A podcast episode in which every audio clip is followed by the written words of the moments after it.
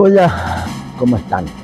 Bueno, el día de hoy ya un poquito más tranquilo, después de todo el ajetreo que tuvimos con las eliminatorias, los partidos que terminaron bastante tarde, llegó el momento de hablar de, lo que nos dejó esta jornada de eliminatorias sudamericanas, donde lastimosamente eh, la gente no terminó muy satisfecha pese a la victoria de la selección ecuatoriana. Un Ecuador que volvió a salir con una improvisación por parte de Félix Sánchez Vaz. Eh, se mantuvo en el arco con Domínguez, jugó con Preciado, Torres, Arboleda y aquí viene la primera eh, improvisación, ponerle a William Pacho por la banda izquierda, aunque él ya había jugado en Independiente del Valle en esa posición. En el medio campo jugaron Moisés Caicedo con Carlos Grueso, Ángel Mena se tiró por la banda derecha como volante extremo, Junior Sornosa por la banda izquierda, Kendry Páez rotando por todo el frente del ataque y Kevin Rodríguez en ofensiva. Al Ecuador le costó mucho atacar por las bandas, tal vez lo mejor que pudo hacer fue cada vez que William Pacho se proyectó, muy poco, pero lo poco que hizo logró habilitarse con Kevin Rodríguez, que lamentablemente no estuvo fino a la hora de, cerrar las jugadas. Eh, en el medio campo Moisés Caicedo pudo juntarse muy poco con Kendry Páez.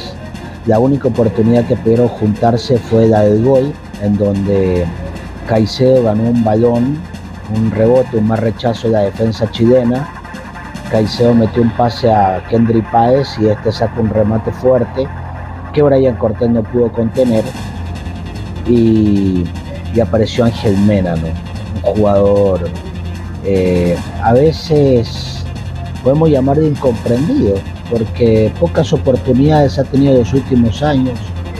En la Copa del Mundo no le pusieron ni un minuto, pero ese jugador que te salva, hasta el nombre, ¿no? Un ángel caído del cielo de marca el gol que le da la victoria a Ecuador y los tres puntos. Eh, la defensa de Ecuador no hay mucho que cuestionar, estuvo bien planteada cuando fue superado, fueron obligados a cometer infracciones.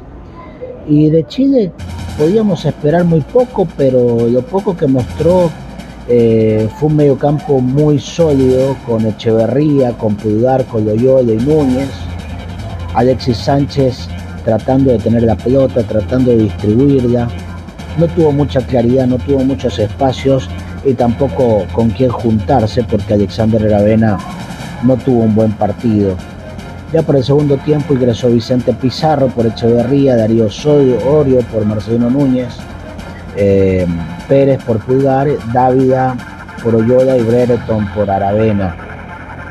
En el segundo tiempo Chile dominó un poco más el balón, de hecho se generó dos claras, una que Víctor Dávila estuvo frente para rematar y prefirió tocar del lado y, perdió la oportunidad Chile de, empatar. Y al final hubo tres claritas, ¿no? El cabezazo de Brereton, que la pelota estrella en el vertical, y viene un remate de Alexis y, después Domínguez estuvo fantástico para sacarla al lanzamiento de esquina se fue abucheado Félix Sánchez Vaz. La gente no está contenta con la forma como termina jugando Ecuador. Y es de entender, porque Ecuador tiene jugadores de nivel internacional que podrían superar tranquilamente a Chile con, con más calidad, con más fútbol. La gente se acostumbró a que Ecuador en Quito era un equipo arrollador, un equipo que te metía en el fondo y, llegaban los goles de una u otra forma. Lamentablemente ahora esto no sucede. Y, sorprende también porque, por ejemplo, Vaz lo saca a, a, por Julio. Me parece que Julio entró mucho mejor que Junior Sornosa. Después, bueno, eh, ingresó Joao Ortiz por Ángel Mena, que terminó ya golpeado, cansado. Algo pudo juntarse con Johan Julio cuando ingresaron y Kendry Páez. Eh, Kevin Rodríguez, que no estuvo para nada bien. Yo no entiendo, la verdad, a los especialistas, a a los sabios todo del fútbol que lo nombraron como la figura del partido. Y para mí la figura del partido podríamos destacarlo a Domínguez, podríamos destacarlo a Pacho, en algo Moisés Caicedo muy intermitente y por supuesto Ángel Mena que marcó el gol. Pero así es, ¿no? Hay que respetarlo a los entendidos del fútbol. Eh, después salió Kendry Páez por Adán Franco. Eh, no, no está contenta la gente, esa es la realidad. Ecuador no está jugando bien, hay mucho tiempo de aquí hasta septiembre vuelve las eliminatorias, pero se viene la Copa América, una Copa América que Ecuador tendrá que intentar algo más.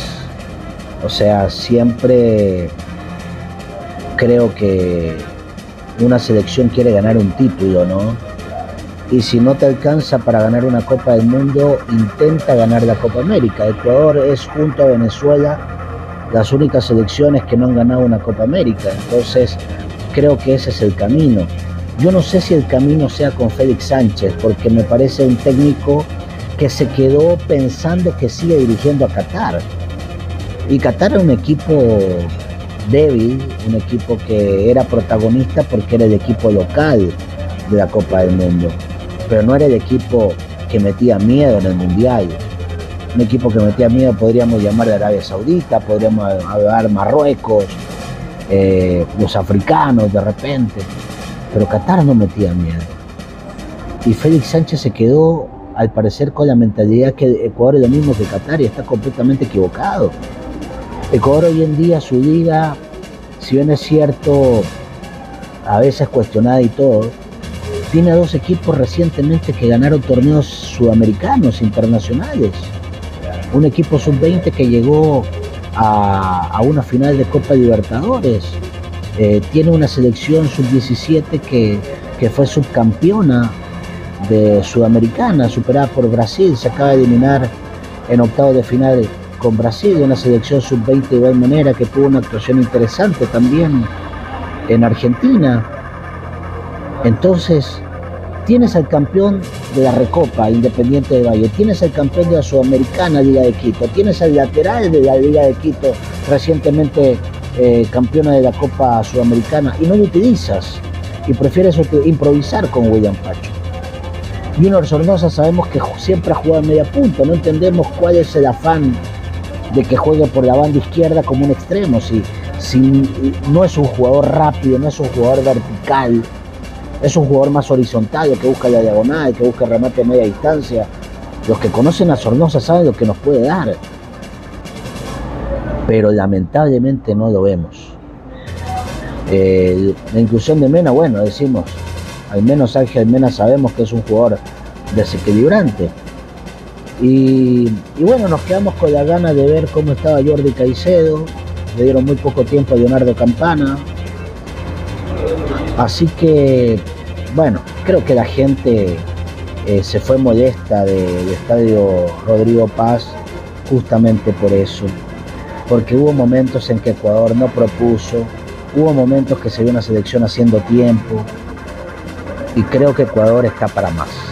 Ecuador es una selección que puede apostar a más. Tiene uno de los jugadores más caros del mundo, como es el caso de Moisés Caicedo jugando en el Chelsea bueno, ahorita no está Piero Incapié, pero lo tiene a Pervis Estupiñán, también creo que hizo mucha falta.